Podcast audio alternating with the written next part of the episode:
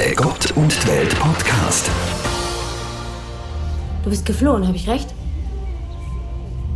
Das klingt, als hätte ich im Gefängnis gesessen. Stimmt das nicht? Nein. Aber ich bin gegangen, ohne irgendjemandem zu sagen, wohin. Gott hat so viel von mir erwartet. Und jetzt suche ich mir meinen eigenen Weg. Die Netflix-Serie Unorthodox erzählt eine bewegende Geschichte von einer Aussteigerin. Die junge Jüdin Esti entflieht dem Korsett der ultraorthodoxen Satzma-Gemeinde in Williamsburg, New York und beginnt ein neues Leben in Berlin. Leben Juden aber wirklich so heute, wie es die Serie beschreibt? Da haben wir uns nach dem Schauen von der Serie gefragt. Wir zwei, das sind die Macherinnen vom FM1 Podcast Gott und die Welt. Mein Name ist Fabian Engbers, ich bin Journalistin bei FM1. Und ich bin die Ines Schaberger, Religionspädagogin im Bistum St. Gallen. Und wir zwei machen heute einen Faktencheck zu dieser Serie Unorthodox. Zusammen mit dem St. Galler Rabbiner Tovia Ben Chorin. Schön sind ihr mit dabei. Wir waren ganz überrascht letzte Woche, als wir draufgekommen sind, dass wir beide die Serie gesehen haben. Weil es gibt ja so viele verschiedene Serien auf Netflix, dass man da dieselbe kennt, ist ja gar nicht so wahrscheinlich. Wie mhm. bist du da drauf gestoßen, Fabienne? Und was hat die Serie mit dir gemacht? Also mir hat eine Kollegin empfohlen, wenn ich es noch richtig im Kopf habe.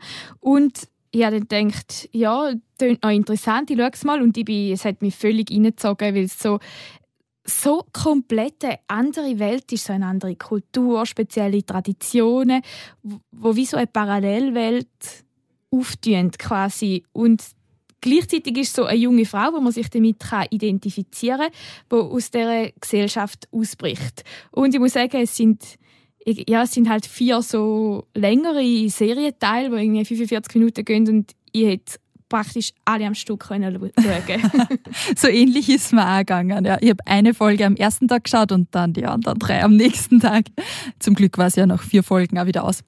Mir hat das schon wahnsinnig bewegt. Also die Bilder, es war teilweise so furchtbar zum Anschauen und mhm. zum Miterleben, ja. was diese Esti da erleben muss. Mhm. Weil irgendwie man kennt ja vieles so, dass man das erste Mal wen kennenlernt und so. Und, und, und das ist einfach alles so seltsam bei und ihr. Ganz anders, ja, komplett. Total anders. Sie darf ja keine normale Schule besuchen, sie wird zwangsverheiratet dann mit einem jungen Mann, den sie überhaupt nicht kennt und später leidet es total, weil das mit dem Schwangerwerden nicht klappt, weil alles rund um Sexualität total mhm. ha, Panik auslöst bei ihr.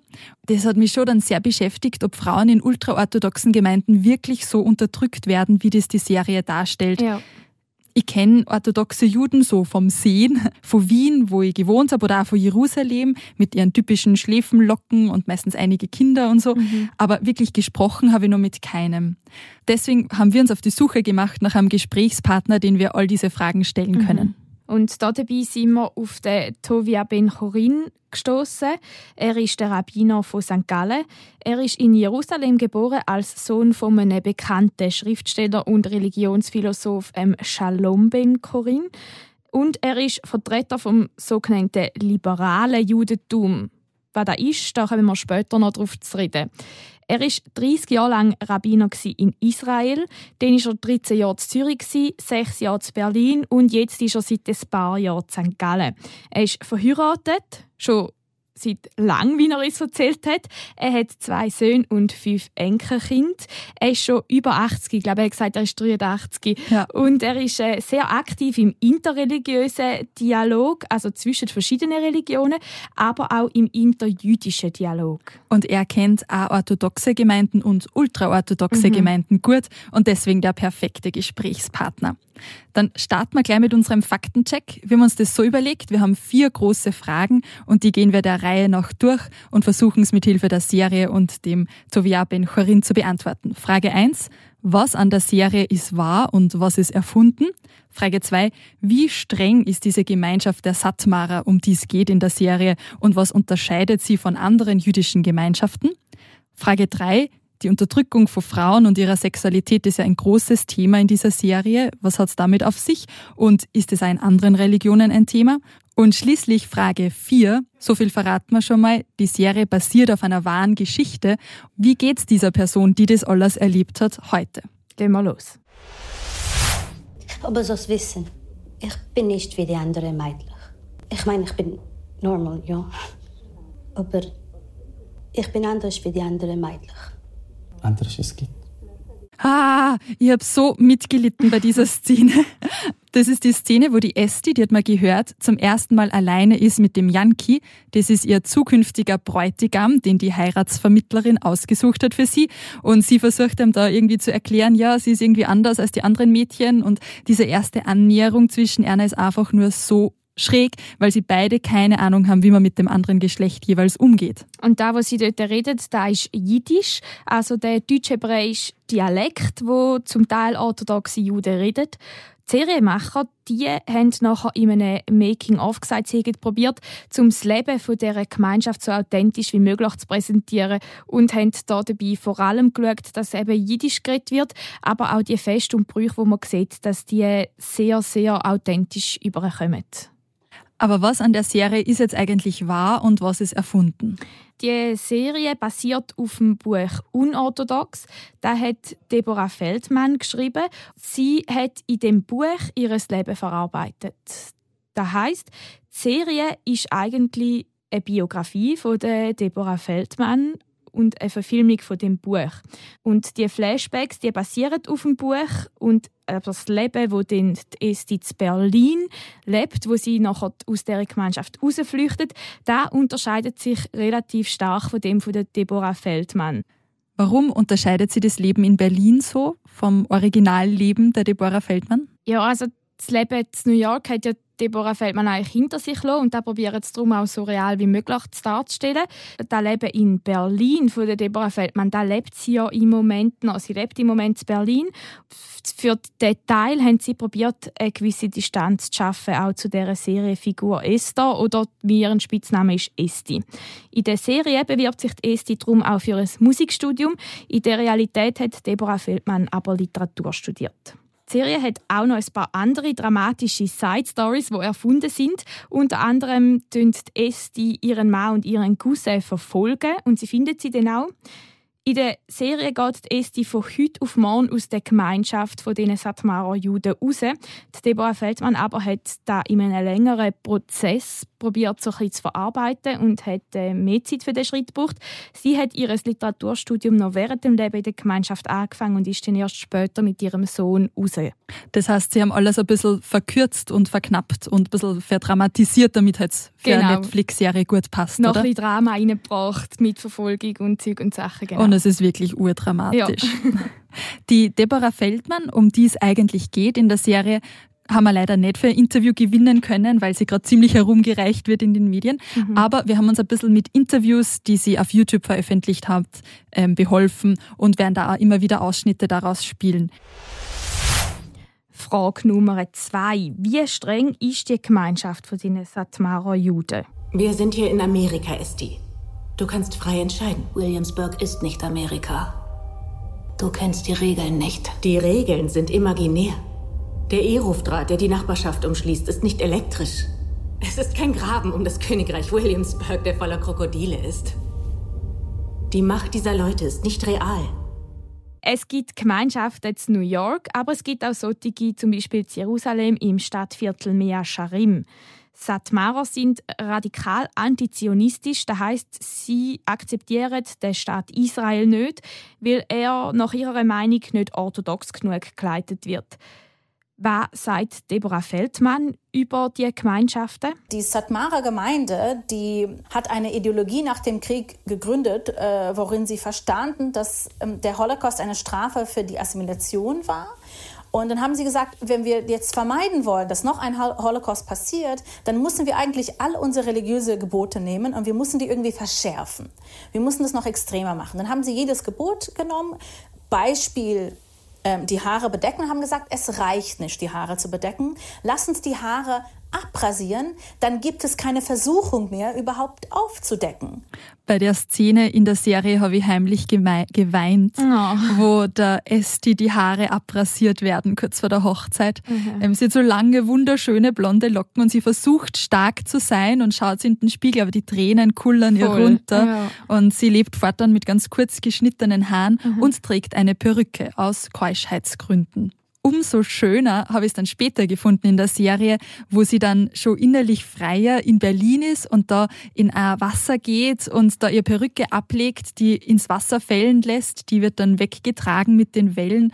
Die Esti schwimmt oder lässt sie da treiben im Wasser und ab da zeigt sie ihre kurzen Haare und ist auch stolz auf sie und ist überrascht, dass alle ihr Komplimente machen zu ihrer Kurzhaarfrisur. Mhm, eigentlich mega starkes Bild, wo sie so in dem Zähne liegt und ihre Perücke schwimmt so langsam davon. Eigentlich wie so als Sinnbild für auch so ihr altes Leben, habe ich so gedacht, als ich das geschaut habe. Allgemein denke ich, kommt man sehr einen genauen Eindruck über von dieser Satmara-Gesellschaft nicht nur im speziellen Umgang mit Frauen, eben wie das so ist, wo sie Haar zum Beispiel abrasieren oder auch mit ihren ehelichen Pflichten, wo wir nachher noch darauf zu sprechen kommen, sondern auch so ein bisschen wie die Satmara-Gemeinschaft funktioniert. Zum Beispiel sagt der Rabbi dort, wer das mit wem darf heiraten aber der Rabbi bestimmt auch, wer das die Esti geht suchen, wo sie abhaut auf Deutschland. Also man sieht auch original nachgestellt eine jüdische Hochzeit, wo die Esti und der Yankee heiraten.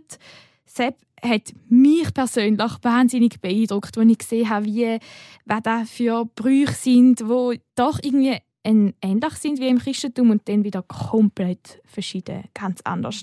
Satmara erkennt man unter anderem an ihrer speziellen Tracht. Da hat uns auch der Rabbi Tovia Ben Chorin erzählt. Besonders wenn es an den Feiertagen ist, haben sie eine große Pelzmütze und einen bestimmten Mantel, dass äh, wenigstens die Jerusalemer Gruppe die ähm, äh, feine Linien hat und von feiner Seide ist.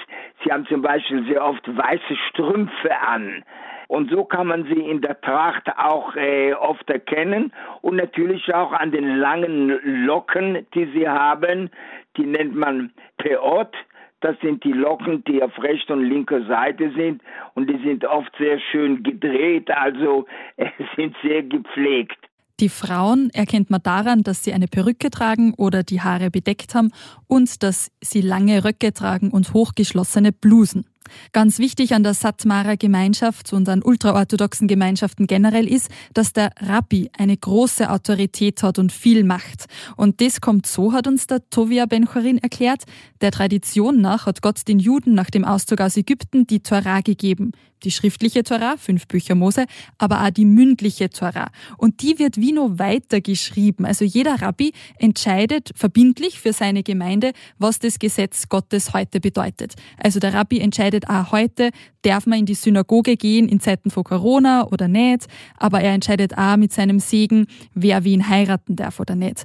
Die Menschen gehen zuerst zu ihrem Rabbiner und nicht zum Arzt, hat der Tovia Ben-Chorin uns erzählt. Dieser Rabbiner hat sozusagen einen direkten Kontakt mit dem Schöpfer, das ein Laie nicht haben kann. Und das ist natürlich durch sein Studium und sein ähm, Leben, das ganz dem Studium und der Gemeinschaft gewidmet ist. Aber wenn Frauen keine Rabbiner werden dürfen, dann sind automatisch nur Männer, die so nah bei Gott sein dürfen. Automatisch nur Männer, haben Sie vollkommen recht. Die jüdische Religion bis zum 19. Jahrhundert, bis zum Ende des 19. Jahrhunderts wurde von Männern geleitet, die Frauen auch integriert haben, aber es war nie umgekehrt. Das hat sich erst im 19. Jahrhundert geändert mit dem sogenannten liberalen Judentum oder auch Reformjudentum, wo der Rabbiner Tovia Ben Chorin dazugehört. Da wurde die Gleichberechtigung von Männern und Frauen auch im kultischen Sinn in der Liturgie anerkannt. Aber was unterscheidet ultraorthodoxe Juden überhaupt von anderen jüdischen Gemeinschaften? Einen liberalen Juden würden Sie meistens nicht erkennen, weil er angezogen ist genauso wie jeder andere Mensch. Wenn er in einem orientalischen Land ist, dann ist er wie die ähm, Araber dort angezogen. Wenn er äh, in Europa ist, ist er europäisch angezogen. In Europa werden Sie einen sehr orthodoxen sofort äh, erkennen durch seinen schwarzen Anzug und die Quasten, die dann von seiner Jacke äh, herausschauen und natürlich das große Käppchen oder Hut, das er aufhat. Also äußerlich werden Sie einen liberalen Juden nicht erkennen, sondern mehr durch das Gespräch mit ihm und dann, er die, den Sabbat und die Feiertage hält. Bei liberalen Juden dürfen außerdem Frauen und Männer im Gottesdienst nebeneinander sitzen und es gibt unter anderem Musikinstrumente wie Orgeln.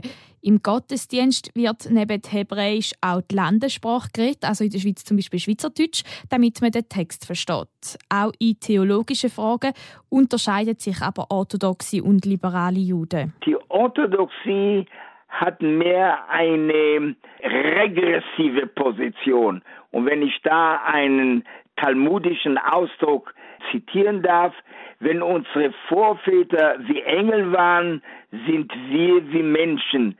Wenn unsere Vorväter wie Menschen waren, sind wir wie Eseln. Also es ist eine Regression. Das liberale Judentum spricht von ein progressives Judentum. Das heißt, ein Judentum, der sich immer wieder anpasst zu der Zivilisation, in der sich die Juden befinden. Das ist auch eine historische These, warum wir bis heute noch existieren. Es geht also abwärts, ist die Grunddevise des orthodoxen Judentums. Die Welt wird eher schlechter. Deswegen muss man sich eher an der Vergangenheit orientieren. Ganz nach dem Motto, früher war alles besser, gewesen, kann man sagen. Das führt unter anderem auch dazu, dass gewisse konservative Regeln und Normen gelten, wie man sie zum Beispiel jetzt eben auch in der Serie unorthodox sieht. Als Bedrohung empfindet der liberale Rabbi ultraorthodoxe Juden aber trotzdem nicht. Als Gefahr? Gottes Willen. Ich glaube, jeder hat das Recht, seinen Weg zu wählen. Die Gefahr ist im Moment, wo sie meinen, dass sie mir ihren Weg diktieren dürfen. Aber wenn sie mich nicht anerkennen oder wenn sie mich als eine Opposition sehen oder als Sünder, ist das ihr gutes Recht, solange wir unter einem Dach leben können. Ehrlich gesagt hat mit dieser Antwort des Rabbi nicht ganz zufriedengestellt, weil die Satmara-Gemeinschaft in New York diktiert ja ihren Mitgliedern schon, mhm. was sie tun dürfen und was nicht. Also er als Außenstehender, der da nicht dazugehört. Genau, ich glaube, da meint er, ja. Genau, ja. fühlt sich nicht bedroht, klarerweise. Mhm. Er versucht ja den Dialog zu führen, so. Aber wenn man drinnen ist, ja, kann es, glaube ich, gefährlich sein. Ja, schon, ja. Ganz besonders bei den Frauen. Und da sind wir beim dritten Punkt unseres Faktenchecks. Frage Nummer drei. Die Unterdrückung der Frauen und ihrer Sexualität ist ein großes Thema in der Serie. Wie zeigt sich da und wird da auch in anderen Religionen praktiziert? Ich komme aus einer Gemeinschaft in Williamsburg, Brooklyn, wo es Frauen untersagt ist, in der Öffentlichkeit zu singen. Und wieso? Eine Frau, die in Anwesenheit von Männern singt, gilt dort als unbescheiden, sogar als verführerisch. In der Serie sieht man an ganz vielen verschiedenen Beispielen, welche traditionelle Rolle die Frauen in der Satmara-Gesellschaft haben. Da ist meiner persönlichen Meinung nach wahrscheinlich auch der Hauptgrund warum sich Deborah Feldmann dazu entschieden hat, zum Aussteigen. Sexualität wird in dieser Gesellschaft komplett tabuisiert. In der Serie zum Beispiel muss Esti vor ihrer Hochzeit in die Eheberatung, wo sie zum ersten Mal etwas so ein vom, zum Thema Sexualität und eheliche Pflichten überhaupt mitbekommt. Und das bedeutet einfach, du musst den Mann glücklich machen und viele Kinder bekommen. Genau, das sind so die, die Hauptverantwortungen als Ehefrau in dieser Gemeinschaft. Das Thema hat auch Deborah Feldmann sehr bewegt, wie sie einmal in einem Interview auf YouTube erzählt hat. Am Anfang hatte ich ähm, keine Ahnung. Ähm, ich war in der Universität, ich habe angefangen daheim zu studieren. Da war ich in so einer Unterrichtsklasse und da hätten wir über was schreiben sollen und ich habe bemerkt, ich hatte viel zu sagen, ich könnte nicht anfangen. Und der Professor hat das auch bemerkt und hat gesagt, was, was ist falsch? Und ich habe gesagt, ähm, äh, es gibt so viel, was ich sagen will, aber die Worte sind nicht erlaubt. Die sind schlechte Worte. Sagte, zum Beispiel was? Und dann habe ich angefangen zu erklären, ich will über meinen Körper schreiben, aber ich weiß nicht wie, ich habe die Worte nicht. Und er gesagt, äh, jeder äh, packt die Papier weg, wir fangen was Neues an. Und dann hat er so ganz klassisch feministisch, ja, oh, wir fangen jetzt einen ähm, Aufsatz an mit dem ersten Satz sollte sein, mein Vagina ist wunderschön. Ja? Und dann hat die Wort Vagina, das Wort Vagina erwähnt. Ich war so, kann man das auch in der Öffentlichkeit äh, sagen? Und dann hat er gesagt, wir können und jeder hat das angefangen, also ohne Probleme. Und dann habe ich auch angefangen, dann habe ich einen langen Aufsatz geschrieben, habe bemerkt, meine ganze Geschichte war da. Dann habe ich es vorgelesen, weil ich musste das vorlesen. Und die Leute haben gedacht, das ist Fiktion, dass ich das erfunden habe. Und die haben gesagt, was für eine tolle Geschichte, wie hast du das erfunden? Habe ich gesagt, das ist meine Geschichte. Und dann waren sie so, das muss erzählt werden. Und dann habe ich es hab erzählt. Ich habe bemerkt, als ich es erzählt habe, dass was ich vorher erlebt habe, was ich da gelitten habe und wie viel Scham ich gespürt habe, ich habe mich davon befreit. Weil ich habe die Geschichte in meine Hände genommen und es war nicht mehr so, wie, wie man immer zu mir gesagt hat, du hast deine Pflicht nicht erfüllt. Du bist eine schlechte Frau, du bist eine schlechte Ehefrau, du bist eine ungehorsame Frau. Dann habe ich gesagt, nein, ich bin freier Mensch, ich kann über mich selbst entscheiden und was mit mir getan wurde, ist, war falsch. Wie kam es überhaupt dazu, dass ihr sowas angetan wurde? Die ja. Frage hat mich echt beschäftigt. Ja, und wenn man so etwas hört, denkt man, der äh, kann ja fast nicht sein. Ja. ja. Ich glaube, es hat schon mit dem Weltbild der Satmara zu tun. Und in einem anderen Interview, da beschreibt die Deborah Feldmann die Einstellung der Satmara gegenüber dem weiblichen Körper. Weil der Körper ähm, sehr schamhaft und schmutzig war und eine Quelle des Böses. Dann war es sehr interessant, ich, ich bin damit aufgewachsen, dass mein Körper sehr schlecht ist. Und ich habe es nie angeguckt. Und ich habe mich so, ähm, ich habe getan, als ob es nicht existiert hat. Dann bin ich zur Hochzeitsunterricht gegangen, wo ich lernen musste, wie eine Ehefrau zu sein und was meine Pflicht als Ehefrau ist. Und dann hat sie gesagt, du musst deinen Körper jetzt verwenden und für irgendwas Heiliges. Und das habe ich nicht, das könnte ich nicht zusammenstellen. Der Körper Aber war mal böse und jetzt ist es heilig. Übrigens ist es nicht nur eine Ansicht im ultraorthodoxen Judentum. Wie ich bemerkt habe, als ich den Film Female Pleasure gesehen habe. Der porträtiert fünf Frauen aus fünf Religionen und Erdteilen, deren Sexualität im Namen Gottes oder im Namen einer Religion oder mhm. einer Kultur unterdrückt wird. Da vermischt sie eben ganz viel Religion und Kultur und so war es immer schon so. Da kommt Deborah Feldmann übrigens auch vor. Also absolute Sehempfehlung von dir. Absolut. Ich habe noch nicht geschaut, aber ich habe schon ganz viel Mal gehört, dass es so gut ist und das steht noch auf meiner To-Do-Liste. äh, laut dem Rabbi Tovia Ben Chorin ist da eben das Problem von der Sexualität und von, von unterdrückten Frauen auch ein Problem von monotheistischen Religionen, also Judentum, Christentum und Islam. Aber immer mehr Frauen wehren sich gegen diese Bevormundung. Aber es gibt solche Frauen nicht nur im Judentum, die gibt es auch jetzt im Islam und äh, natürlich wahrscheinlich auch in anderen fundamentalistischen christlichen Gruppen. Aber besonders unter Moslems gibt es Frauen, die sich auch heute so befreien und das wäre in verschiedenen Ländern. Das hat nicht mit einem bestimmten Land zu tun. Und auch nicht mit einer bestimmten Religion.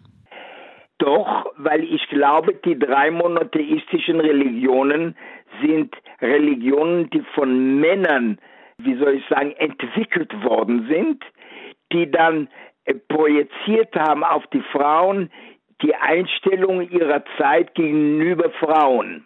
Sie aus solchen Vorstellungen zu lösen, ist gar nicht so einfach. Tovia Ben-Chorin bewundert deshalb Frauen wie Deborah Feldmann, die sich befreien aus so gefährlichen Überzeugungen.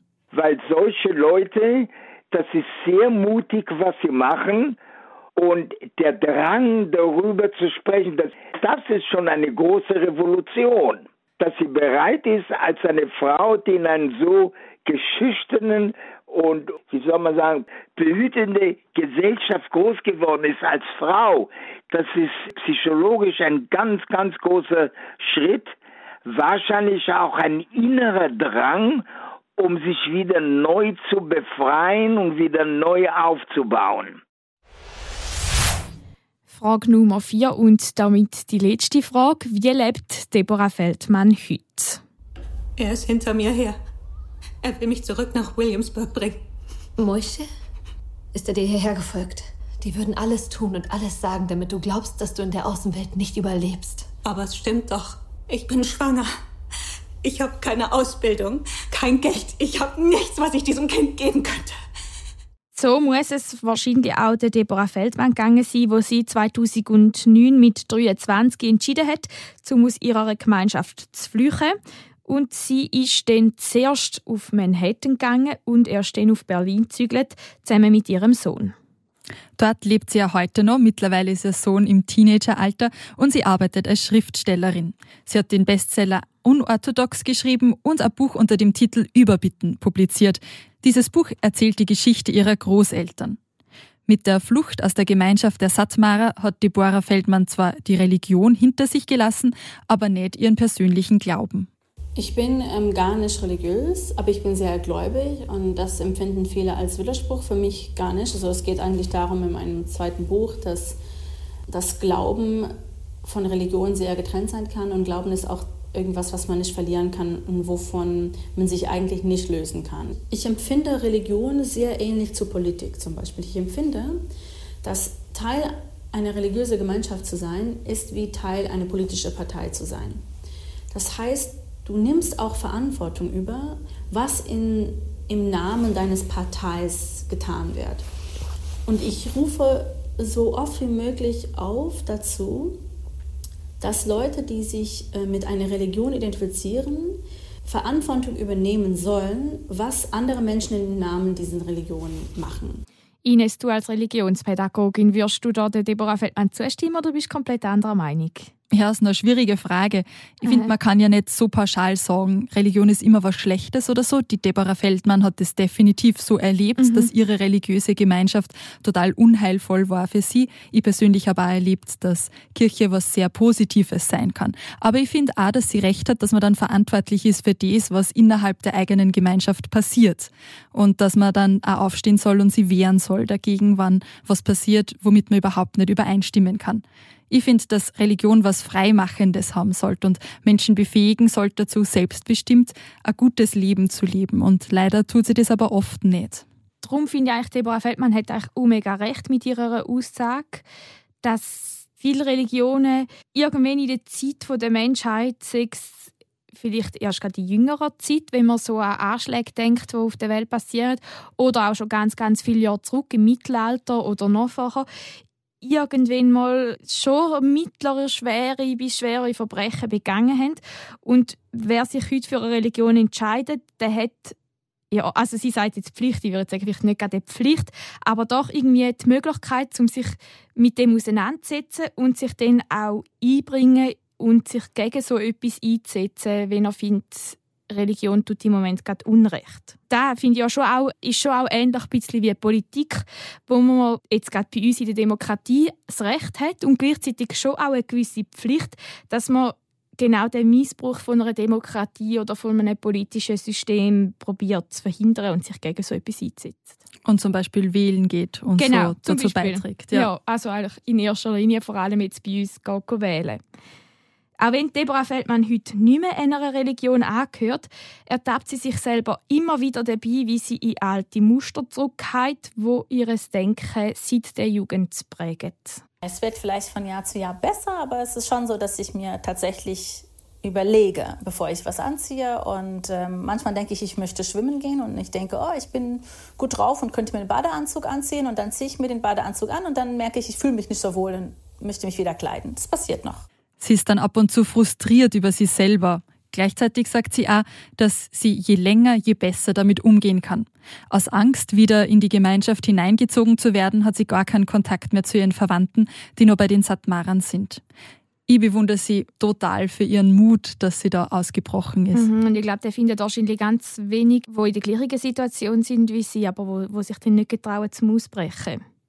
Weil sie auch sagt, sie ist mega stolz und mega froh, dass ihr die Flucht gelungen ist und dass sie das geschafft hat. Und gleichzeitig denkt, wenn sie zurückdenkt, dann sieht sie schon auch positive Aspekte von, von solchen eingeschworenen Gemeinschaften wie der Satmara. In einer ultraorthodoxen Gemeinschaft ist man nämlich zum Beispiel nie allein. Man hat immer jemanden um sich herum, der sich um einen kümmert. Und der trägt einen und gibt einem Sicherheit. Das sagt auch der Tovia Benchorin. Es ist eine große Krise von jemand, der von so einer radikalen Gruppe rauskommt, weil dann merkt er plötzlich, der Rahmen, den sie verlassen, ist ein Rahmen, wie, wissen Sie, wie ein Vogel, der sein Nest verlassen muss, wo die Eltern für alles für ihn gesorgt haben. Und sie sind plötzlich ganz alleine in der großen Welt. In den ultraorthodoxen Leben ist auch sehr wenig Privatleben. Jeder schaut, wie der andere lebt, ob er wirklich auch alle Gebräuche hält. Und man ist auch nicht alleine. Wenn man krank ist, wird man sofort besucht. Also das Zusammenleben ist wirklich sehr eng und aber auch kann auch eine bestimmte Sicherheit geben. Mir gefällt dieses Bild, das er gebraucht hat vom Vogel, der irgendwie raus muss aus dem Nest. Mhm. Weil irgendwann wird der Vogel ja dann fliegen und das ist auch ein schönes Bild. Aber diese Veränderung passiert nicht von heute auf morgen. Das braucht auch Zeit, um alte Verhaltensmuster und so Glaubenssätze, die man verinnerlicht hat, abzulegen und eben durch neue positive Gedanken zu ersetzen.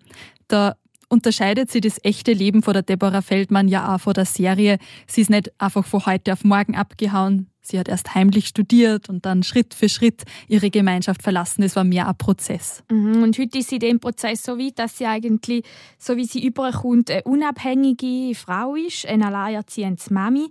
In der Satmarer Gemeinschaft wäre so ein Rollenbild, wie sie es jetzt eigentlich lebt, komplett unvorstellbar. Und dort in dieser Satmarer Gesellschaft zählen Frauen eigentlich vor allem als Gebärmaschine und, und Hausfrauen. Also sie sind daheim, sie kochen und sie schauen der Familie.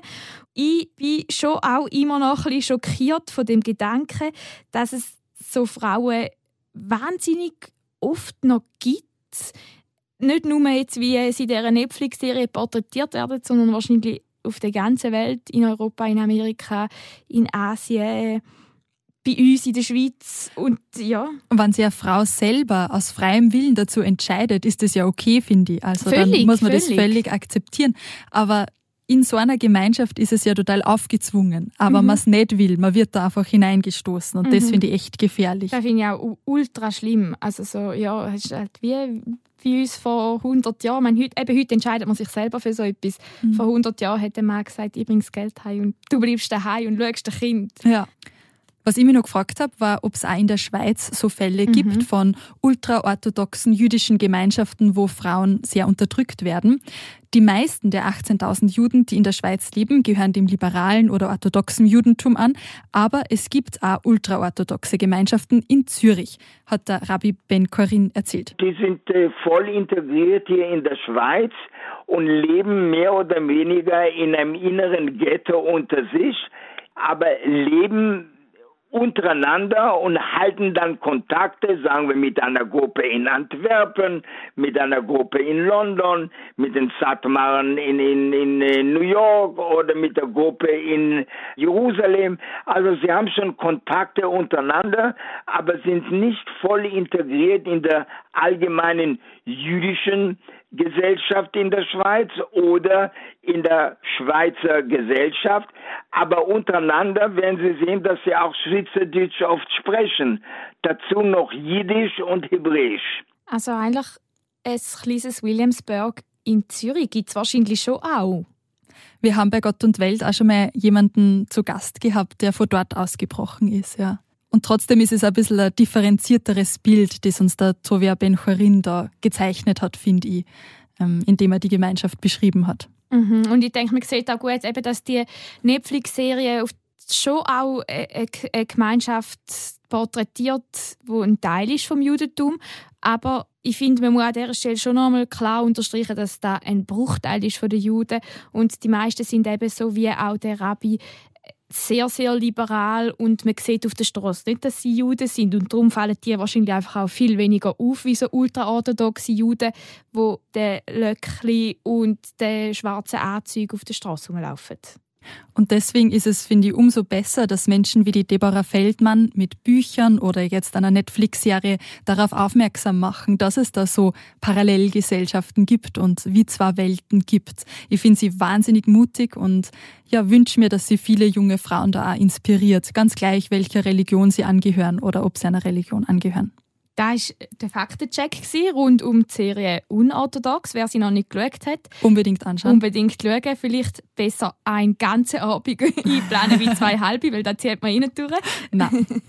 In dem Sinn verabschieden wir uns mit unserer heutigen Folge von Gott und die Welt und würden uns freuen, wenn ihr nächste Woche wieder reinlassen Der Gott und die Welt Podcast in Zusammenarbeit mit der katholischen und evangelischen Landeskirche von der Kanton St. Gallen und Appenzell.